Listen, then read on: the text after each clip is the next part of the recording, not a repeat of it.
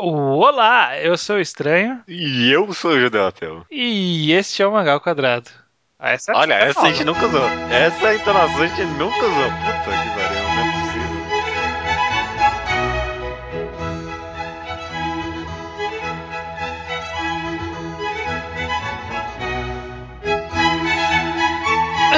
Judeu Ateu, estamos aqui para mais um Mangal Quadrado. Somente um. Somente um, neste momento está sendo somente um programa. Uhum. Seguindo uma linha que a gente começou a seguir há pouco tempo, estamos caminhando para mais um programa parte 2, né? É, acabou as ideias, estamos reciclando agora, né? Não tem o que fazer. Exatamente, né? hora ia acontecer. é, 93 temas sobre mangá também não é fácil, tá? Não é fácil. É. Embora a nossa lista de temas ainda tenha bastante coisa, a gente só tem preguiça de pesquisar a maioria dos temas que tá lá.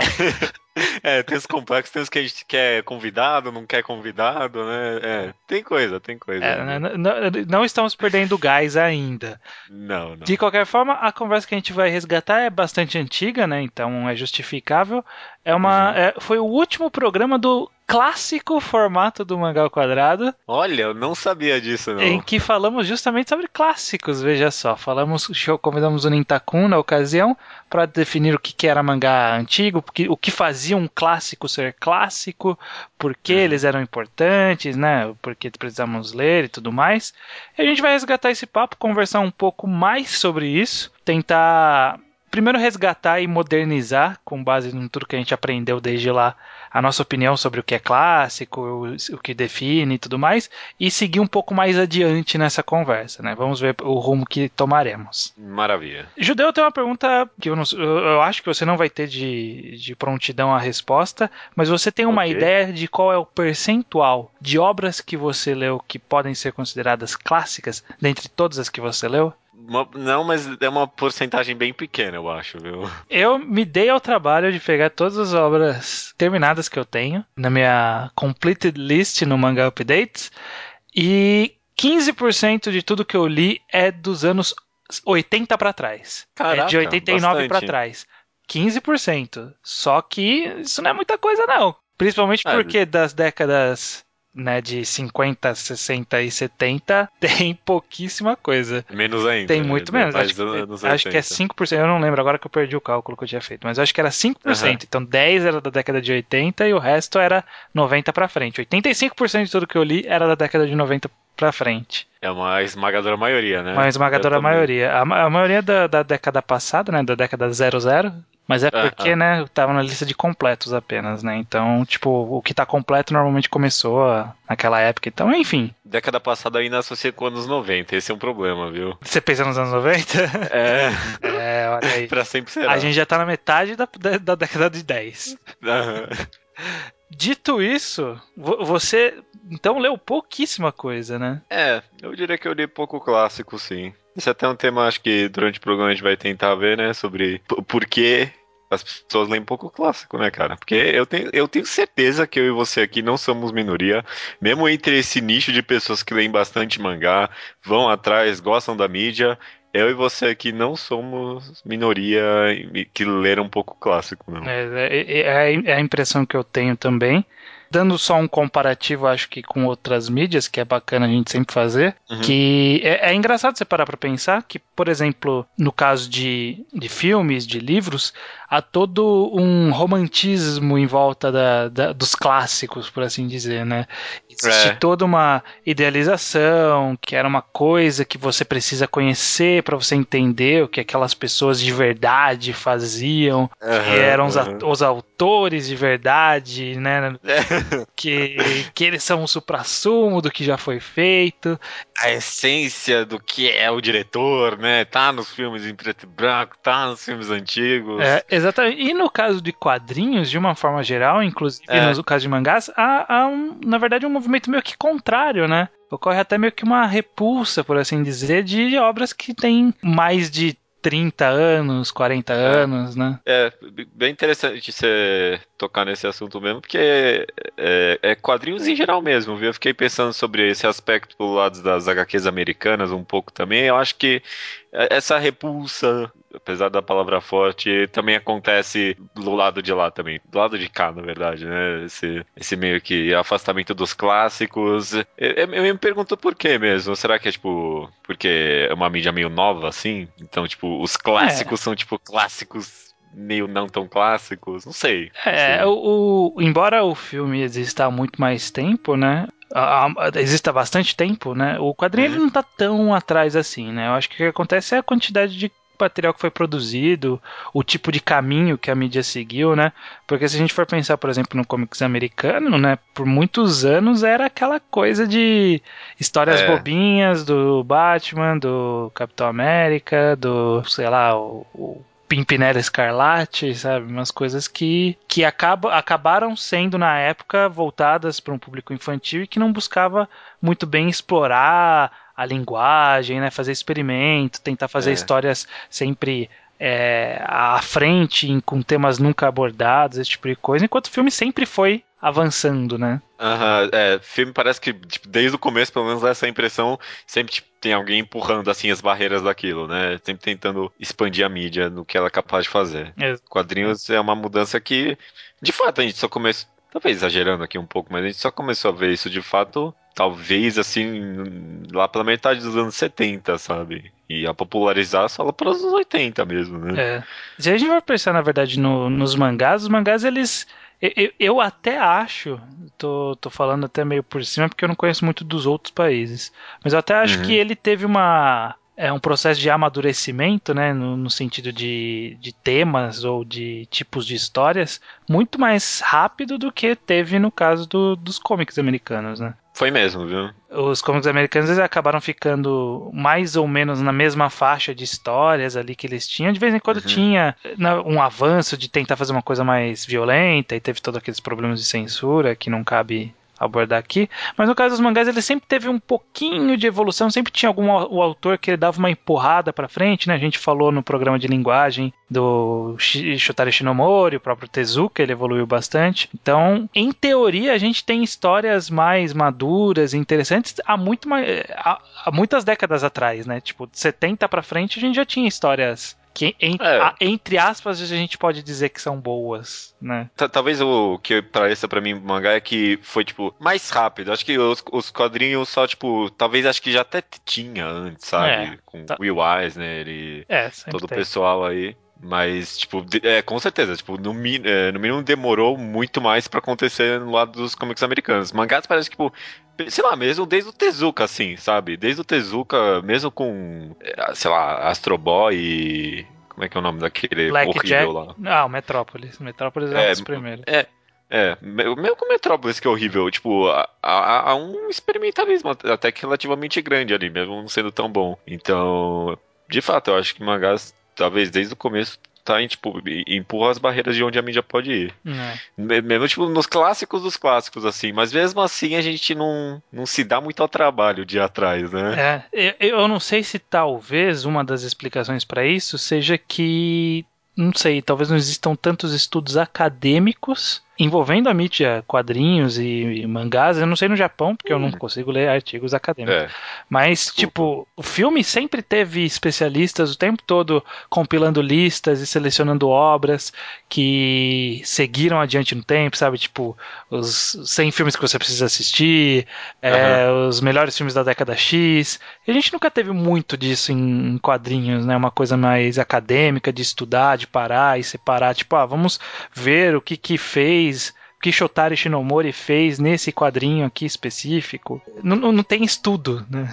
É, tipo, não tem uma linha do tempo que mostra o que cada quadrinista acrescentou pra evolução dos quadrinhos. Tipo, é, talvez até tenha, mas eu não vejo isso é, pra nós publicado. Aqui. É, pra nós aqui. E, tipo, mesmo a gente que tem bastante interesse em ir atrás disso, sabe? É. Tipo, não, não há uma visão meio que geral do negócio, né? De como a mídia evoluiu. Realmente, é, eu também acho que talvez seja por pouca pesquisa também. É, é, é a falta de ter esse filtro de, entre aspas, especialistas que ditem uhum. o que é o que é clássico, sabe? Você, você não assistiu é, Cidadão Kane para você saber que ele era bom.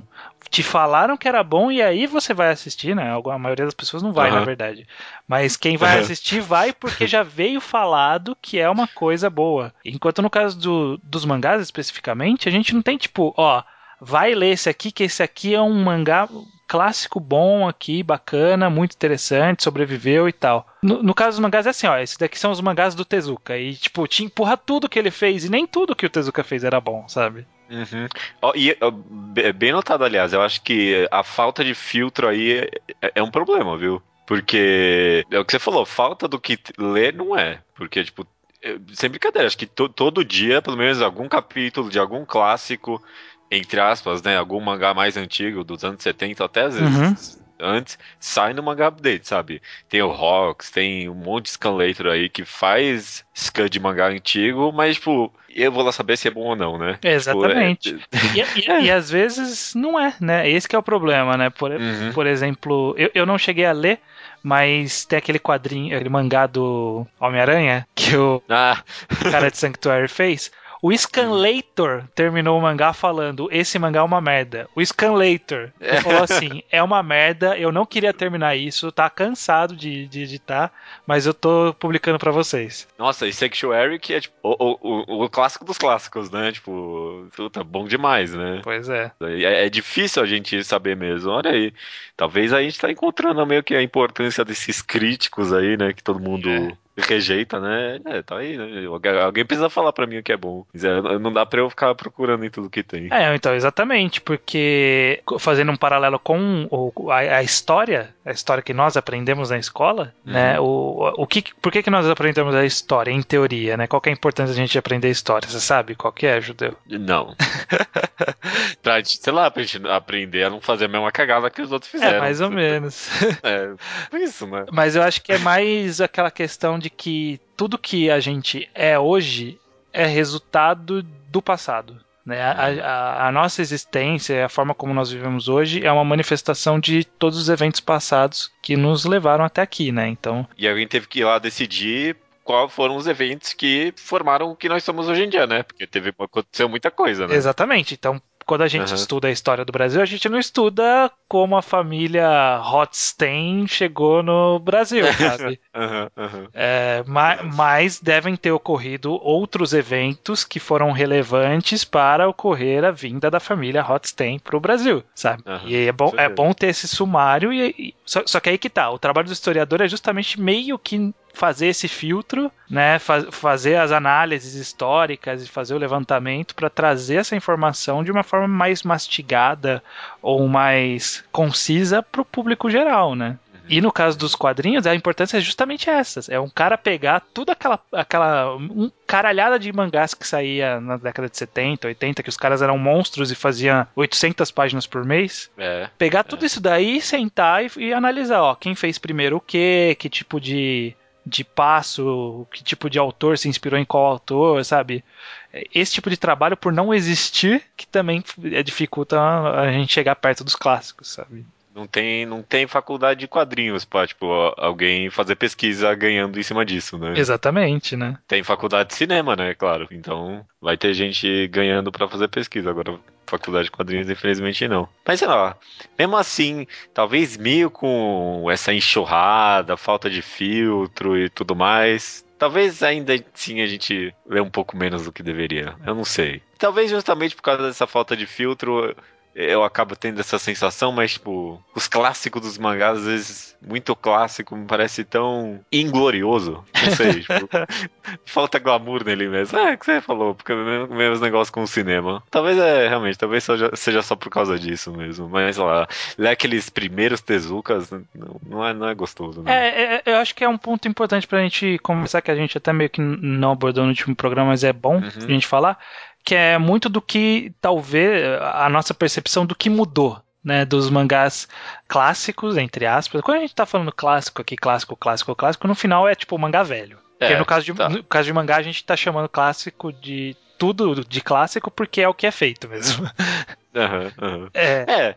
É, porque justamente, gente, não, não tem essa definição clara do que é clássico no mangá, porque ninguém teve o trabalho, mas se tivesse, eram isso. É, exatamente. Então, do, o que nós temos de, de tão diferente entre os mangás clássicos e os de agora que causam essa aversão da maioria das pessoas para ler essas histórias. Que, que, na sua opinião, quais características você acha que, que entram aí, Judeu? A estética, primeiro, né? Hum. O negócio hoje em dia é tão bem trabalhadinho, tão redondinho, algumas coisas, né? Você comparar com os antigos, parece que é meio barato, sabe? Tem alguns mangá bem clássicos, não, não nos anos 70, sei lá, que nem a gente comentou Sanctuary, Sanctuary totalmente lindo, né? É, mas nessa questão mais visual zona mesmo, tipo, alguns, tipo, olha, ah, eu também consigo fazer isso aqui. Sabe? Tipo... Será, cara? Eu, tá, eu, eu tava pensando nisso também, mas será que não são só alguns autores que são assim?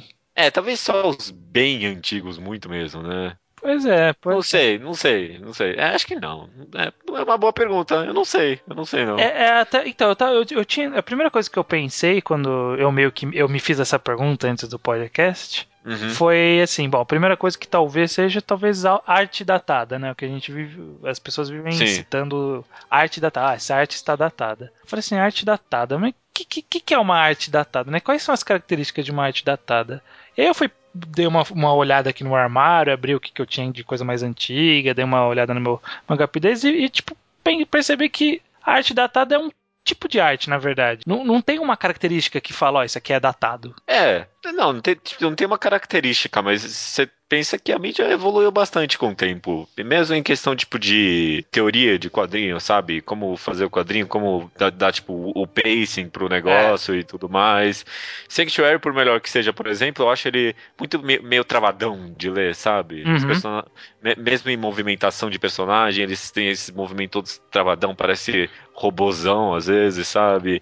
E mesmo na leitura dos quadrinhos, o, o posicionamento não é aquele negócio fluido, que nem eu vejo, tipo, mesmo nos mangás bem ruizão hoje em dia, sabe? Que é algo que tipo, a gente meio que acho que pega até com naturalidade, meio de graça hoje em dia. O, o que eu acho é que, assim, primeiro no, no caso de arte, no sentido de detalhamento de personagem, eu realmente acho que não era pior, pior, é. por assim dizer. Uhum.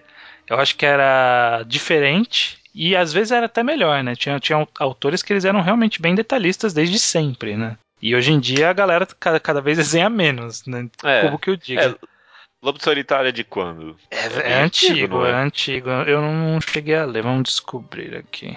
De 70. Aí, toma aí, né? Bem mais detalhado do que muito mangá hoje em dia. É, exatamente. É, realmente. Isso, é, o que eu comentei anteriormente não é nem especificamente da arte, né? A arte, de fato, talvez realmente não tenha muito a ver, não. É, o, o que eu acho que talvez seja é justamente a parte da quadrinização, né? Uhum. Pegar a parte da disposição dos quadros, escolha de ângulo, né? Os primeiros mangakas, eles tinham muito essa questão de câmera, por assim dizer. Eles, eles meio que colocavam uma visão como se houvesse uma câmera de fato, sabe? Personagens interagindo sabe, tipo novela, que todo mundo, os do, as pessoas estão conversando, só que elas não estão de frente uma para outra, elas estão as duas meio de ladinho, assim, sim, sabe, para as duas estar de frente da câmera. Uhum. Então, é, é, era meio que assim no começo, né? Eles tinham esse conceito que havia câmera e não brincavam tanto com o espaço. Isso foi, claro, evoluindo com o tempo. Até o próprio Kikiga, se pegar esse lobo solitário, até abrir umas páginas aqui no, Google Imagens, você vê que ele dá uma brincada melhor com esse tipo de jogar a câmera para lá e para cá. Você vê que há uma evolução. É, o, o, outro, outra característica que eu acho que entra nessa questão que a gente vive utilizando um termo que eu acho que é, que é discutível, que é aquele termo do envelheceu bem. Né? Você uhum. já ouviu esse termo, imagina. Já. Que é quando, uma, em teoria, o mangá ainda é bom hoje em dia meio que um complemento da pergunta anterior, você consegue ver que tipo de características o mangá costuma ter pra gente considerar ele como algo que envelheceu bem? Eu, eu ia falar que ser relevante hoje em dia, talvez.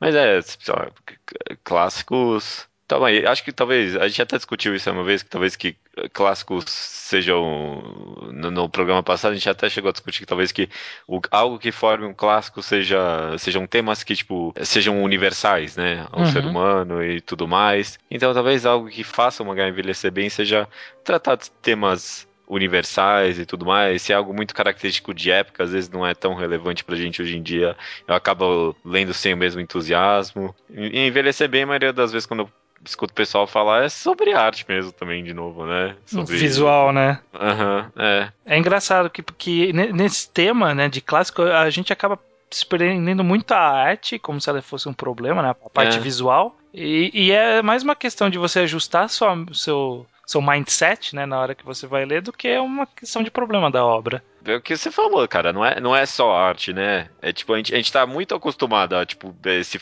essa fluidade toda para ler mangás e tudo mais, esse jeito moderno. Mas quando você volta pro mais antigos, vem aquele negócio mais travadão mesmo. É, é, o... é, é, é, difícil pegar, eu não sei. O anti, os mangás mais antigos, eles tinham um ritmo bem mais lento, tanto na velocidade de acontecimentos como em muita fala, né? Eles ainda estavam. Tezuka, principalmente, ele era bastante assim. Ele usava muita fala para deixar claro algumas coisas, né? Em vez de tentar fazer um, um misto da imagem com a fala, e os dois serem um complemento, né? Aqueles diálogos bem expositivos, né? É. Muito na cara e tudo mais. É, de deixar as coisas bem literais e, e, e uhum. tal. E isso é uma coisa que foi evoluindo com o tempo, né? De aprender a usar, a, a, a equilibrar melhor o, o peso de informação entre a imagem e a fala e o texto. Mas como no começo não tinha isso, era muito texto, então já deixava a história bem mais carregada. É, os quadrinhos não muito dinâmicos, né, de antigamente, esses quadros bem estáticos e é, normalmente muitos quadros por página, né? Utilizavam poucas quadros grandes, páginas duplas é muito difícil de achar. É mesmo, né? É, é verdade. O, o, coisa, o Shotaro Shinamura ele fazia muitas páginas duplas e imagens grandes no começo dos mangás dele. Aí mais pra frente ele abandonava isso. Kamen Rider é totalmente assim. O começo é cheio de páginas e, e, montagens cinematográficas. Aí vai pro meio do mangá, vira um mangá tipo estilo Tezuka, assim. Nossa, que curioso. É, é que ele gostava de fazer um começo bem impactante pelo jeito. Ah, tá. Tipo, prender o leitor, né? Imagina que sim. Né? Interessante. Né? É, interessante. Podia aprender o leitor durante o mangá inteiro. É. Então essa questão do ritmo é complicado mesmo, né? De você diminuir a velocidade do seu cérebro e, e ir pra velocidade de antigamente. Eu acho que é mais por isso mesmo que as pessoas falam que ah, esse mangá não envelheceu também. Tipo, eu acho que o, o que elas veem é arte, mas o que elas sentem mesmo é mais esse aspecto de ritmo e negócio ser meio travado. Eu vi um, acho que é do College Humor, eles fizeram um vídeo no YouTube, acho que era dois minutos, e era o cara falando assim: é, ah, Eu te desafio é, eu a ficar a assistir esse vídeo por dois minutos, sem uhum. mudar de aba, sem fazer nada, sem adiantar, só assistir esse vídeo. E aí o cara vai falando coisas, né? Tipo, agora você tá olhando na barrinha para ver se vai acontecer alguma coisa. Não vai acontecer nada. É só para você uhum. ficar prestando atenção por dois minutos. Será que você consegue? E é difícil, cara. Não, eu, eu também, eu fui lá, eu adiantei o vídeo até o final, vi que não acontecia nada mesmo. É, não, esse vídeo é muito bom. Quem sabe até deixar o link aí pro pessoal ver. É. E representa muito bem, né, como é que a gente é hoje em dia. Né? Exatamente, como, como a gente tá num ritmo muito mais frenético, né, de, hum. de as coisas ter que acontecer numa velocidade que seja fácil de você absorver. Que você quer absorver aquilo porque tem mais coisa para você absorver depois, sabe? A gente vive nesse, nesse mundo de informações, enquanto existia mais a contemplação, né, na época antiga, nos quadrinhos antigos. Era uma coisa de você sentar à tarde e ler a tarde inteira o quadrinho. Talvez até, tipo, parar, ler, sentar um pouco, ficar pensando. Tipo, quando eu termino o mangá, às vezes eu até paro por alguns segundos, assim, penso, nossa, que mangá legal. E aí, tipo, eu abro uma aba já no Chrome, é, sabe? Então. Vou pra alguma outra coisa, sabe? Eu, se eu termino a coisa numa aba, tipo, eu não fecho tudo e sento um pouco, sabe? Próxima uhum. aba. Próxima aba, sempre, né? Sim.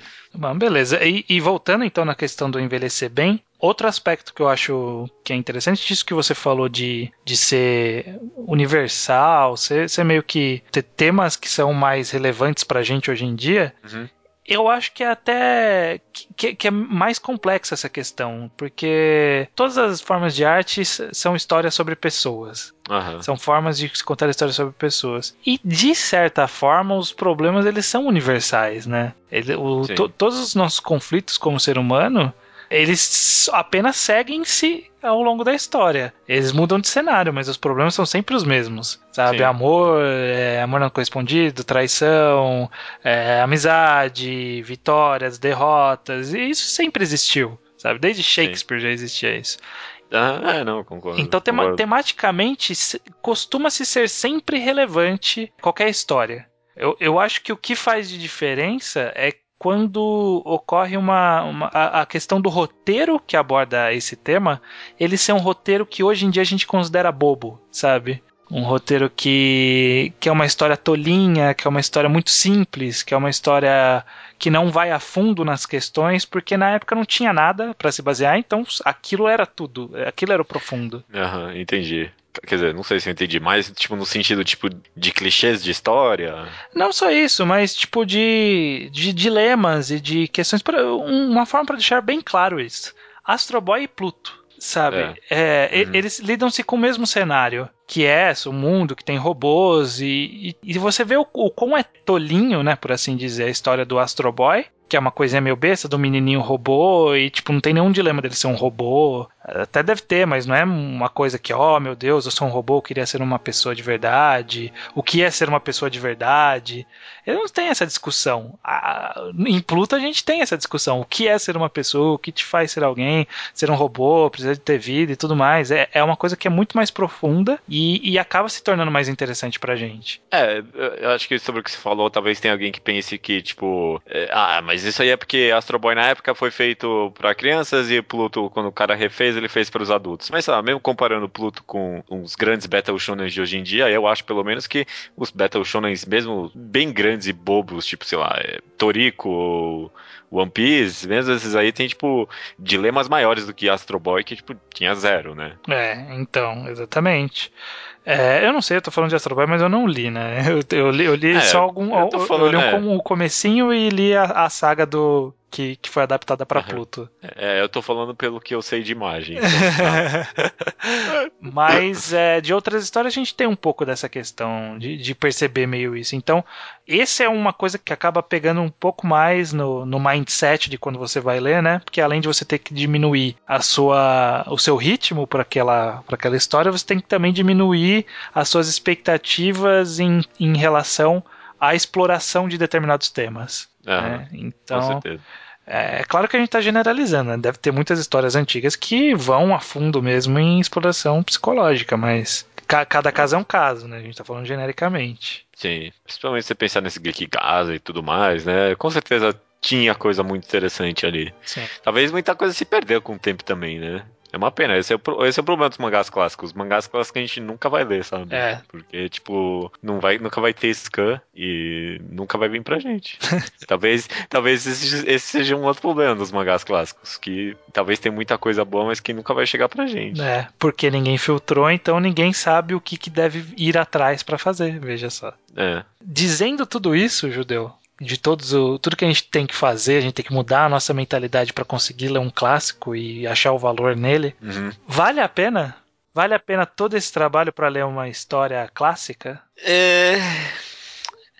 Pergunta é, polêmica, é, hein? Essa é uma pergunta polêmica, cara. Quando você fez a pergunta, foi, foi a pergunta na qual eu mais tentei pensar sobre. Eu não sei se cheguei a uma conclusão nela. Talvez vale a pena ler mais como uma curiosidade, um conhecimento próprio, não só como tipo, os quadrinhos, mas como, tipo, sei lá, a evolução da humanidade, ver as pessoas do passado, como elas viam as coisas e tudo mais. Mas eu não acho que, tipo, quem leu mais clássicos tenha uma visão mais crítica ou mais válida sobre a mídia do que eu que li poucos clássicos, não. Eu não acho. Talvez tenha mais backlog, né? Tenha mais conteúdo diversificado para poder opinar sobre determinadas coisas, mas eu, eu acho, eu, o que eu, a minha resposta para essa pergunta é que tudo depende. Ah, ah mas que, que tá se escapando a pergunta aí. Mas eu acho que você deve ler clássicos o, ah. que, assim, no caso do mangá a gente não tem, a gente falou no começo, não tem esse filtro do que, que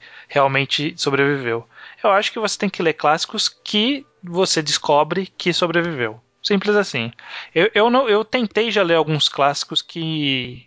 Um exemplo mais prático. Eu tentei ler Gegege no Kitaro, que é ah. o cara que ressuscitou o gênero yokai é, ressuscitou as lendas yokais, na verdade, e aí trouxe todo, tudo que existe de yokai hoje em dia em mangá Sim. foi esse cara que trouxe. Da mitologia japonesa. É, ele mais. que deu esse, esse up no, na mitologia. Sim. Não dá para ler não dá para ler. É muito chato, é muito chato, sabe? É importante é. historicamente, é muito importante historicamente, mas é chato, sabe? Eu, eu não vou, eu, eu, eu lia, eu, eu, li por muitos capítulos que os caras estavam lançando e eu ia lendo. Aí chegou uma, uma época que saiu o capítulo e, e eu, eu dava, sabe quando você vê assim, se dá aquela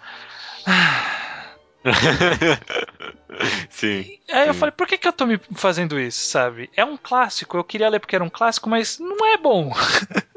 É, talvez só o conhecimento, você saber que Gegege no Kitaro é, é, é, é, o mangá que ressuscitou a mitologia japonesa nos mangás, seja mais do que o bastante, né? É. Tipo, sinceramente, não sei. Talvez você conhecer a arte, você talvez, talvez você vai conseguir associar que certo autor teve influências dele, né? Talvez assim, Uhum. mas eu não sei se compensa mesmo assim, não. Não sei. Eu consigo entender quem acha que compensa muito, sabe? Eu, eu, eu consigo entender essa visão, mas eu não. Pessoalmente, eu. Você até colocou isso aqui numa pergunta que, tipo, é, reflete bem a minha opinião. Vale, a- é, é essencial ou ler algo que faz a mesma coisa hoje em dia, só que diferente é a mesma coisa? Eu acho que é a mesma coisa, mas acho que compensa. Ler algo moderno que faz o mesmo tipo de experimentação que um clássico. Uhum. eu acho que, resumidamente, deve-se ler os clássicos bons. E como a gente não tem um filtro para isso, um filtro acadêmico, por assim dizer, um, um imaginário coletivo, a gente tem que tentar fazer o máximo de uso de internet e networking Uhum. e ir atrás do seu amigo que leu alguma coisa e falou: Puta, li, li esses mangás aqui do Tezuka e esses eram legais, li esses daqui e esses não eram legais. Qualquer um que me conhece não, nunca vai ler Metrópolis do Tezuka. É. Por mais que seja importantíssimo historicamente, eu não. Eu falaria, ó, cara, pega e vai ler Adolf do Tezuka, vale muito mais a pena, sabe? Uhum, com certeza. Que é um É, clássico também. Será que a gente deve pedir, se aproveitar dessa oportunidade então e ver o que o nosso ouvinte tem de bom de clássico no backlog dele? É, eu- eu acho que vai, a maioria das pessoas vai ter. Se, se- ó, ouvintes, vamos, vamos terminar assim, jogando pro ouvinte. Você, sem filtros que, que a sociedade deu, quais mangás, quantos mangás, qual percentual de mangás clássicos da década de 80, 70 pra trás você leu? Qual percentual de tudo? Uhum. E se a maioria era bom, o que que era, o que que era resgatável, o que que ia pra frente, o que que você leu só porque era entre aspas importante, mas achou uma merda. Aham. E vale a Shita no Joy. Eu já recomendei a Shita no Joy e ninguém mandou um, um Slowpoke Um Slowpoke Report. Report. Você vê, é porque é a desconfiança, cara. É desconfiança. E o pior que é bom mesmo, cara. Esse que é o problema. É bom mesmo, É assim, bom agora? mesmo. Tô... Não, Que você já avançou mais um pouco, porque na época você Não, falou, eu já é terminei, eu já terminei. É muito bom. Eu terminei de ler e é muito bom mesmo. É um clássico. É, esse, esse se, se os estudiosos fizerem uma lista de clássicos, top 100 mangás all time, ele vai estar na lista e provavelmente vai estar entre os cinco primeiros. Nossa. Não que É. ele seja os cinco melhores que eu li. Mas eu entendo que, que juntando-se a qualidade dele com a importância histórica, essas coisas que os historiadores adoram usar, Aham. é, ele ficaria com uma posição altíssima. Questão de influência e tudo mais. Agora eu fiquei ainda com mais vontade então de dar Chita no Joy. Pois- Vamos ver isso aí. Pois é, pois é. Mas ninguém, quando eu falei, ninguém deu uma foda. Porque deve ter visto, ó, deve ter visto umas imagens e falou assim: "É, isso aqui é datado. É é a vida. É, a vida. Leitura de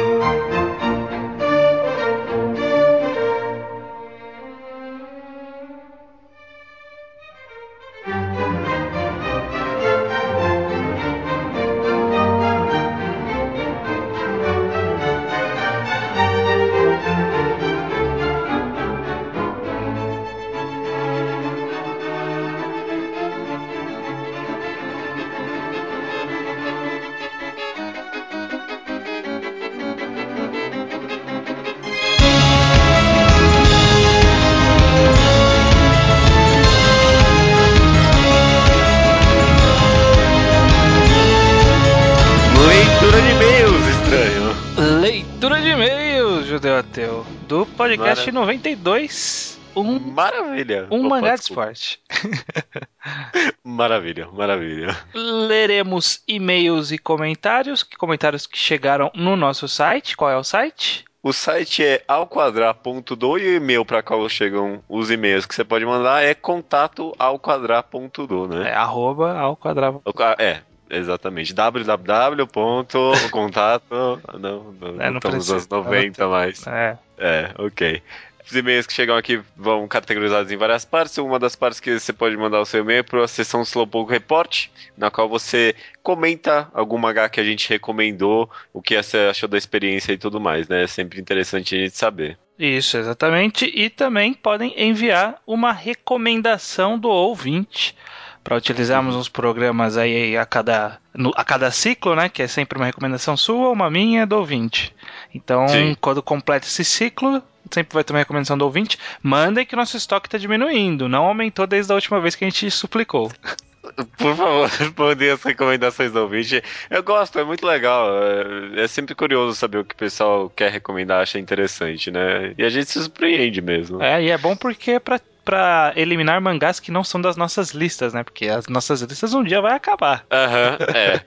Ou não, né? Tá longe, vai ter bastante coisa. Dá, uhum, até vai assistir umas coisas ruins só pelo contra-exemplo. Uhum. Só lembrando rapidinho os mangás enquadrados que vão acontecer daqui a pouco. Tem mais ou menos um mês, na verdade, mais exatamente no dia 30 de julho desse mês ainda. A gente vai começar já os mangás enquadrados de comemoração até chegar no, no podcast número 100, né? É, 30 de julho é quando a gente vai gravar. Quando vai sair dia 4 ah, é. de, de, agosto, vai começar a sair Isso. os primeiros, se nada der errado na programação. Uhum. Tem algumas se vocês fizerem as contas, vão ver que tem algumas surpresinhas aí no meio, né? Então fique, fique esperto. Inclusive, né? eu acho que, acho que uma delas a gente já até adianta, que é a seguinte: na verdade, não é bem uma surpresa. É que estamos em, nesse momento preparação para o podcast 96, que começa os, os mangás e quadrados, e o 95 a gente já está separando uma coisa também meio especial. E eles dão muito trabalho. O programa do 95 para frente dão muito trabalho. Então a gente optou por fazer um tema relativamente simples no programa da semana que vem. Uhum, uhum, correto. E para isso que faremos, Judeu Ateu? Vamos ler. Quem não lembra, há um bom tempo atrás a gente fez um programa de os primeiros capítulos de mangás. Na época a gente fez de Toriko, One Piece e Naruto. A gente analisou só os primeiros capítulos para ver como seria a nossa reação na época, né? Será que esse, esse mangá vai ter futuro? E também comparando com o que a gente sabe hoje em dia, né? O que, que o autor fez errado, o que, que ele fez certo. Então a gente vai pegar esse mesmo clima e aplicar para outros mangás. No caso, os mangás que a gente vai analisar somente o primeiro capítulo. Dessa vez vão ser Bleach, Fairy Tail e Fullmetal Alchemist. Olha Uma aí. combinação bem maluca aí, né? É, pegamos aí vários shonens de três revistas diferentes, de, uhum. de aceitações diferentes. Sim, sim. E vai ser interessante, eu quero ver o caminho que a gente vai tomar. Então, a recomendação é, mesmo que você não tenha lido o mangá, você pode simplesmente uhum. ler esses primeiros capítulos porque a gente evita spoilers. De vez em quando a gente acaba soltando, não um spoiler, mas tipo uma informação, se ah, isso aqui ele usa mais pra frente, isso aqui ele não usa. Mas dá pra uh, ouvir o programa sem conhecer o mangá inteiro, lendo só um capítulo, então é fácil de vocês se prepararem pro programa. Maravilha, cara. Ótimo. Mais alguma mensagem? Só recrutamento ainda está acontecendo, né? Você quer escrever para o nosso blog, pode mandar algum, algum texto seu, alguma ideia interessante de um texto que você pode ter, que a gente vai ler e a gente vai te mandar alguma resposta, correto? Correto. Vamos lá então direto para Slowpoke Report, que é a sessão onde as pessoas nos notificam do que elas leram, ou ouviram, ou fizeram, que a gente falou em programas anteriores, ou recomendou em programas anteriores. Uhum. Começando, por exemplo, com o Naraki, que diz que. Na verdade é uma pergunta. Ele diz que ele só leu o mangá de Madoka Mágica, que é um dos quatro. das quatro obras que a gente vai analisar na lista dos mangás enquadrados. Uhum. Recapitulando rapidinho, os quatro mangás vão ser Prophecy, Madoka Mágica, o anime e o mangá, Pum Pum e Copérnicos no Kokyo, que é um yaoi recomendado pela Yukiname, que eu quero ver se alguém vai ler. Aham, uhum, é. alguém vai ler, alguém vai ler, Espe vai, não é possível. Espero que alguém leia. De qualquer forma, Naraki perguntou se ele precisa assistir o anime de Madoka também, além de ter lido o mangá. Eu acho que sim, né? Recom é, recomendo que sim, não? É, você que leu o mangá deve saber até melhor que eu. Tipo, vale a pena. Porque o, o anime do Madoka, sinceramente, vale a pena tanto pelo enredo, tanto quanto pela animação e a produção, o design de tudo, né? Uhum, eu, eu acho vale que vale muito a pena, sim. O mangá é. ele acaba deixando, inclusive, muito a dever pro anime. Então. Ah, é? então mesmo em termos de enredo, assim? É, acho que enredo ele acaba sendo muito parecido, mas muito parecido mesmo. Mas uhum. em termos de, de desenvolvimento, de explorar melhor alguns aspectos da história, Entendo. o anime é bem melhor nisso. Tá respondido então. Daniel Dias, o Raf, mandou e-mail sobre o Webcomics, né? Do programa retrasado do, do 90 Webcomics. 91, desculpa, 91 uhum. Webcomics, ele não conhecia a Naver e ele curtiu tanto esse formato aí que ele modificou o site dele para que funcionasse nesse formato aí de scroll, de, de ler de cima para baixo na página. Ele também diz, diz, que a sua voz lembra, lembra bastante a voz do Yoga de Cisney e sugere o tema arte digital versus arte tradicional. Primeiro okay. sobre o site dele, ficou bacana, eu dei uma olhada lá, fica, fica uhum. bem fluida a leitura. Eu nunca ouvi ninguém falando nada sobre Yoga de Cisne pra mim, primeira vez. Agora o pessoal vai responder isso, não, hein? Acho que não tem... comenta se a voz do estranho parece Yoga do Cisne também. Eu ouço direto editando e eu não acho que parece, tudo bem. Tudo bem.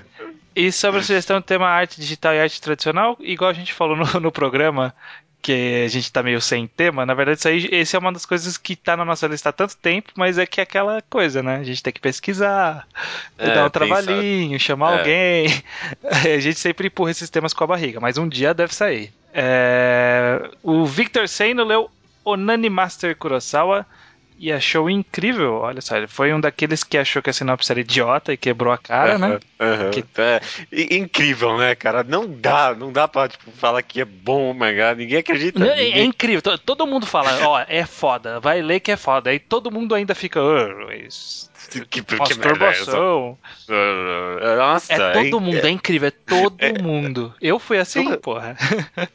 Não, e, e, mal tem mais gente assim que fala que tipo, o mangá é ruim hoje em dia, sabe? Tipo, todo mundo fala que é bom, mas ninguém acredita. Não ninguém, não dá, ninguém acredita. É, ele é. inclusive disse que ser, ser um do o melhor desenvolvimento de personagem que ele já viu. Interessante. O Luiz Henrique, o arroba Hicks, ele alcançou os capítulos atuais de Dororedoro. Ele achou muito bom, ficou muito empolgado lá no, no comentário dele. Achou os personagens completamente carismáticos. E ele comentou que o mangá dá uma sensação de urgência, assim, quase sufocante. O tempo todo você quer saber o que é, vai acontecer, vai quer ir atrás de ler, ler, ler. Diz que é muito empolgante o mangá. É, eu, eu, tenho essa mesma sensação dentro do Dorredor, é uma sensação de urgência mesmo. É, tipo, o que, que, vai acontecer? O que, que, vai acontecer? Eu acho que você combinou com o Rix de ele vir não. falar isso só porque eu não. falei que as pessoas iam se decepcionar não. com o Dorredor. Olha, eu, eu, você vê que coincidência incrível, é, né? Agora depois eu, você comentar. Não, Isso se você não for esse Hicks. Então, só jogando aqui.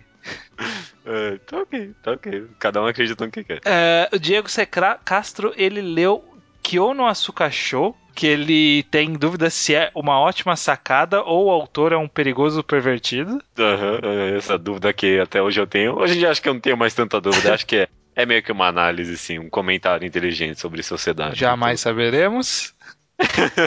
é, leu também Island, que é o one shot lá do, do autor de, de Nisekoi. Leu Kongo Bancho, acho que é um dos poucos que falou que leu Kongo Bancho. Hiroki é. Endo, o, o, Stories, né? O Hiroki Endo no Shuko, lá, como que é? É, não lembro também. Shogoku. É. E, e Genkaku Picasso achou todos muito bons, que são muito bons mesmo. Uhum, ele deu um comentário lá rápido sobre cada um, quem quiser dar uma lida lá, bem legal. Uhum. Aqui ó, também tem o Rubens Uzi, que já comentando sobre. Uzi? Ah não, o 11, Rubens 11, né? Com I com um Z com E. Ele tá assistindo Madoka pro anime enquadrado, né? Verdade. Tem que, tem que ter esse nome. Não, a gente vai, vai chamar de mangá enquadrado porque a gente vai fingir que é do mangá, mas no final a gente vai falar do anime. É, também não quero. É igual, não né? quero criar uma categoria nova só porque a gente vai falar uma vez de um anime, né? É, exatamente. Não, não obrigado. Diz que é bem legal a nova forma, visão que o autor apresenta do Mahou Shoujo, toda essa desconstrução e tudo mais. É bem legal mesmo, né? Em um outro e-mail ele pergunta se é tão difícil alguém na internet pedir desculpa, igual ele fez na última leitura de e-mails, né? É, ele ficou constrangido é... com o nosso constrangimento com o pedido de desculpas.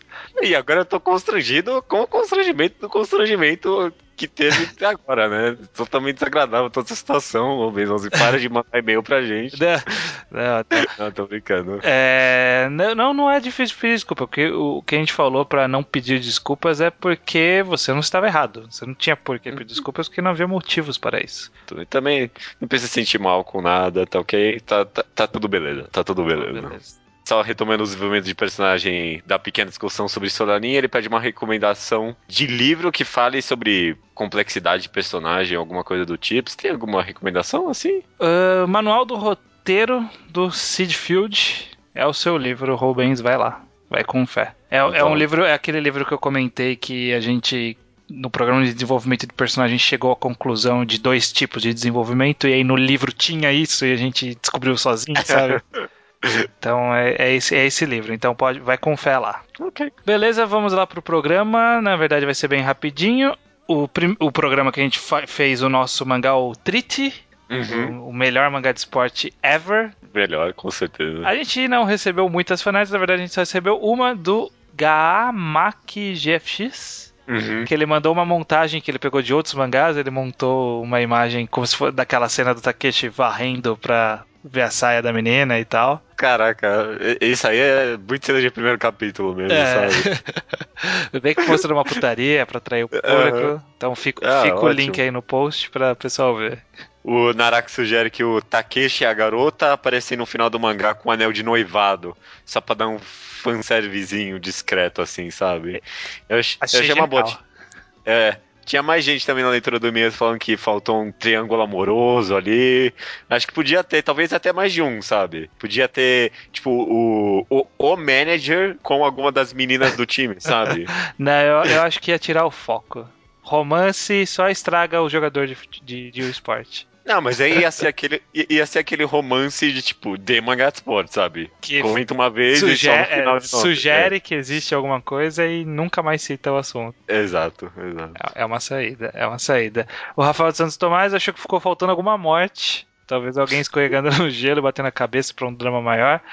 É, eu acho que tem que ter uma morte em flashback, não tem que ter durante o, o mangá. Deve ter algum passado trágico aí que fica, fica melhor, acho que encaixando uma, uma morte em flashback. Não é meio clichê de filme de esporte o técnico morrer durante o filme? eu não sei, talvez seja. Eu, eu, acho que talvez o técnico podia morrer, não sei. Não, não mas em mangá de esporte é muito raro ter morte, né? É. Tipo, de alguém durante. Não. Muito pesado. Deve ser um flashback. Flashback é bom, encaixaria um é flashback. flashback. Ok. O Pedro Oliveira disse que faltou alguma técnica poderosa pro Takeshi, que essa técnica os adversários descobrem uma fraqueza e ele tem que reinventar ou inventar uma nova técnica, porque a técnica mais poderosa dele falhou, sabe? Ah, tem sempre isso. tem mesmo. Faltou, faltou um, um power-up aí, né? Uhum, uhum. É porque tipo, a gente foi inventar o power-up só pra metade, né? Esse negócio dele varrer e fazer a pedra pular. É. Talvez, tipo, ele faz, tipo, um negócio bem, tipo, ridículo, que eu ia odiar. É, tipo, eu, é, o poder dele é fazer um montinho, né? É. Aí, tipo, o, o, o, tem um momento que ele consegue fazer dois montinhos. Tipo, esse é o power up, sabe? Aí, tipo, ele dá um... Vai mais alto, sei lá, não sei. É, tem que ver isso daí. não tem muita física tem, no negócio. Tem que repensar isso daí depois. E finalizando, o Rafael Victor, ele imaginou, ele reimaginou o final do mangá de uma forma diferente do que a gente propôs. Ele me imaginou assim, ó. Um avião desceria no aeroporto russo enquanto a TV estava anunciando a final dos Jogos Olímpicos com o combate entre os dois países. Pelo que estava descendo na Rússia? Os Jogos Olímpicos eram na ah, é Coreia, é verdade, mas tudo bem. Na Coreia, tudo bem. Quando a TV terminasse de anunciar quem iria compor a seleção japonesa, o Takeshi com barba, ok, ok, desembarcava no aeroporto Aí a gente só vê assim as pernas e a parte de baixo do rosto aparecendo, né? Tipo, só aquele, aqueles quadros misteriosos. Close. Uhum, uhum. É, logo em seguida, a seleção russa começava a ser anunciada na TV, quando o nome do Kurebero. Kurebero não, é Kureberkov. Kleberkov. Ah, é, Kleberkov mudou no, na metade do mangá. É, quando o nome do Kleberkov fosse dito, o Takeshi daria um leve sorriso e caminharia para fora enquanto a câmera mostra de costas o mostra de costas com o emblema da seleção japonesa e seu nome estampado na jaqueta do time. Muito é bem. uma boa cena final. Uma boa uma cena. Boa... É, essa cena do sorriso é clichê máximo, é, tá ligado? Ouve o nome daquele sorrisinho, só, só o close no sorriso, né? Uh -huh, Aquele uh -huh. quadro que é bem comprido, assim, né? e aí é o close no sorriso, aí mostra ele de costas com a jaqueta ao vento, né? Porque sempre tem vento. É, tipo, ele tá dentro do estádio, mas tem um vento ali, né? Batendo jaqueta. De direção japonesa. Podia ser aqueles quadros baixos, tá ligado? Que fica no final da página, bem coisa de final de mangá mesmo. É, acho que tem que ser um, uma página. Uma página dupla? Né, assim, não, uma página dupla não. Ser, a página tem que ser assim: em cima tem um quadro bem comprido, que é o, o, o sorriso. E, e, embaixo é um quadro grandão, cobrindo todo o resto da página, que é com ele de costas. Num, num dos lados da página, do outro lado, tipo, mostrando que há um vazio imenso, que há, ou seja, um caminho eterno a ser percorrido, sabe? Essas coisas bem simbólicas. E aí embaixo não sei quem sensei agradece o seu apoio pela É, isso que eu ia falar. E ter, eu acho que ia ter uma arte a gente podia fazer nesse último quadro uma arte muito bonita assim, com todo o cenário e a gente ia estragar tudo com uma, tipo, um agradecimento bem gigante e feio. Por nossa, cima, assim, né? Por cima. por cima da arte, exatamente. Acho uma boa ideia. É, e, e, e, pedindo para que leia o nosso próximo mangá. Que votasse pela gente. Aí, que comprasse o volume encadernado quando saísse. Beleza, cara, ótimo, ótimo. É o programa 94 esse? É? Não sei, 93? Não, 93. Na verdade, 93. 93, menos mal. Ó, vamos testar uma coisa. Eu vou entrar no Manga Updates aqui. Vai pôr o, o ID o 93. O ID, e vou pôr o ID 93. Vamos ver se aparece alguma coisa legal. Aí, ó. Pieta. Mangá.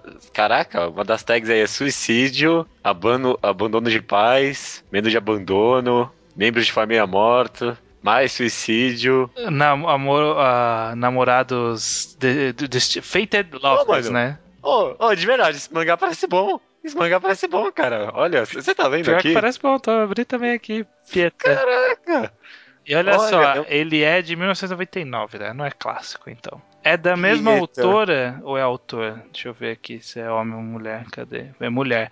Mesma um autora de Double House. Eu li já um mangá dela. Double House. Double House era interessante, eu acho que só terminou meio rápido. Eu acho que eu vou ver esse mangá. Parece ser bom. Pieta, do nada, né?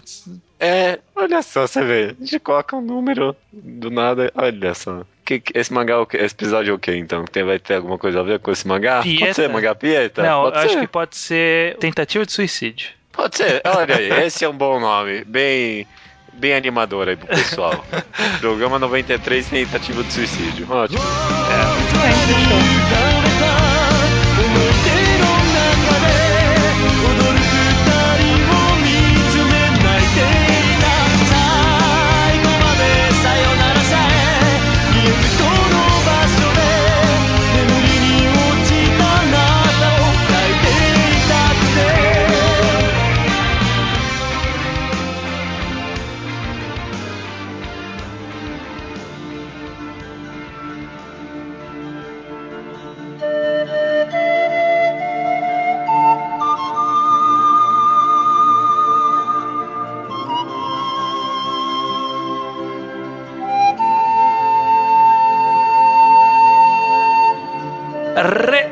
Recomendação da semana é minha, do Estranho Judeu Ateu. Sim, correto, é mesmo. Eu vou recomendar um mangá que é um clássico no sentido da primeira definição que a gente deu de que clássico é mangá antigo e ponto. Foda-se, é antigo. É um mangá antigo e ponto. Mangá de okay. 1974, de Osamu Tezuka, que a gente recomendou pouquíssimo aqui. Acho que, uhum. acho que a única recomendação dele foi o Kimba, e foi, obviamente, um jabá do, do Sakuda. Aham, não foi nem a gente de fato. É, eu, nem, eu nem terminei de ler, eu só li um volume achei que é bem pior do que esse que eu tô recomendando agora, que chama Tetsu no Senritsu. Que é a tradução. Senritsu, que a tradução é A Melodia de Ferro, que é um mangá de um volume apenas, e ainda assim, no volume dele, ele divide espaço com outros dois one-shots, então ele é até menor do que o costumeiro 200 páginas. Uhum. É, resumidamente, pra, pra, contando o, o mínimo possível para você aproveitar a história, é sobre um cara, o Dan Takuya, que ele perde os dois braços numa situação X. Sim. E com braços robóticos, na verdade não é robótico, ele controla telepaticamente. É, é desculpa, Enfim, desculpa da época. Uhum. É, ele busca vingança. Simples assim. É uma história sobre vingança. E, e é interessante porque 1974, né? A gente é, é bem antigo e a gente está abordando um tema tão pesado e, e, algumas abordagens bem pesadas mesmo, né? Como o fato dele perder os braços, porque tipo, ele não nasce sem um braço, ou ele tropeça e perde o braço, é, é, uma, coisa, é uma coisa mais violenta que isso. Uhum. Então há, há um Osamu Tezuka aí trabalhando um tema de vingança há um Osamu Tezuka aí trabalhando com morte, com bastante sangue, não o sangue visual, mas é, uma história sanguinária de, de forma geral, é, traição, reviravolta, plot twist, um pouco de galhofa, que é justamente no fato dele controlar os braços robóticos, entre aspas. Né? Sim. Mas é, não dá para falar muito mais do que isso. É uma história que eu acho bacana. O final é uma coisa bem controversa. Eu quero ver as pessoas lerem e falarem o que elas acham do final. Porque é uma coisa que muitas pessoas vão falar que bosta é essa. Outras pessoas vão falar assim, porra. Que incrível. Que coisa curiosa, né? Que final. Enfim, né? não dá pra eu falar muito sem dar spoiler. Mas é, é uma história que ela tem pequenas cafonices, mas ela tem uma quadrinização até que competente nesse sentido de usar melhor a disposição dos quadros, que, que a gente comentou, né? De fazer um ritmo um pouco melhor. Eu acho que ele tem um ritmo bom, é bem facinho de ler. E é isso, acho que é, que é uma recomendação bacana. Eu ia usar um dia essa recomendação, eu dei uma adiantada nela na lista para combinar com esse tema. Beleza, cara. Eu lembro desse mangá que foi. Acho que foi o Nintakun que fez uma review dela. Sim. Naquela época. Do, foi, né? Do foi. Tezukade? Olha. Naquela época que, que eu não era ninguém na, na balada.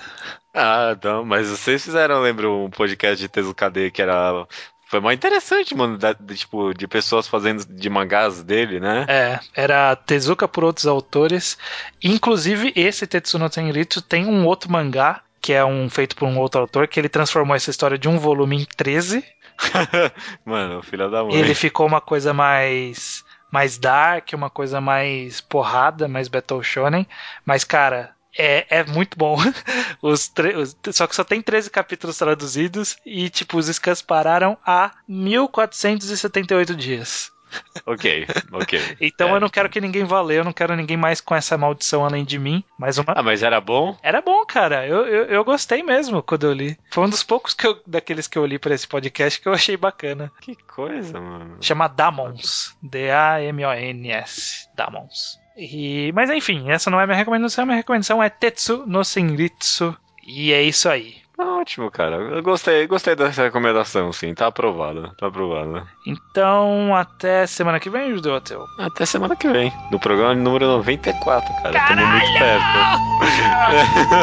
tá na hora de programar o, o, o segunda potência. Tem que programar o segunda é. potência aí. Eu acho que a gente... É, tem, tem que ser o próximo.